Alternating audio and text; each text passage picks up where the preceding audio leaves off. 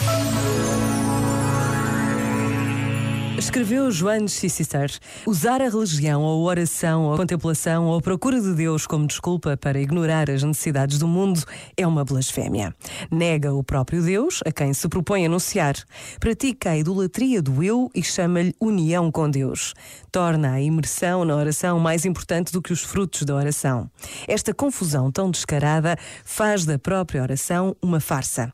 Aqueles que procuram verdadeiramente a Deus tornam-se mais sensíveis ao resto do mundo mundo, porque se tornam, no dia a dia, mais parecidos com o Deus que amam, com o Espírito que lhes dá energia.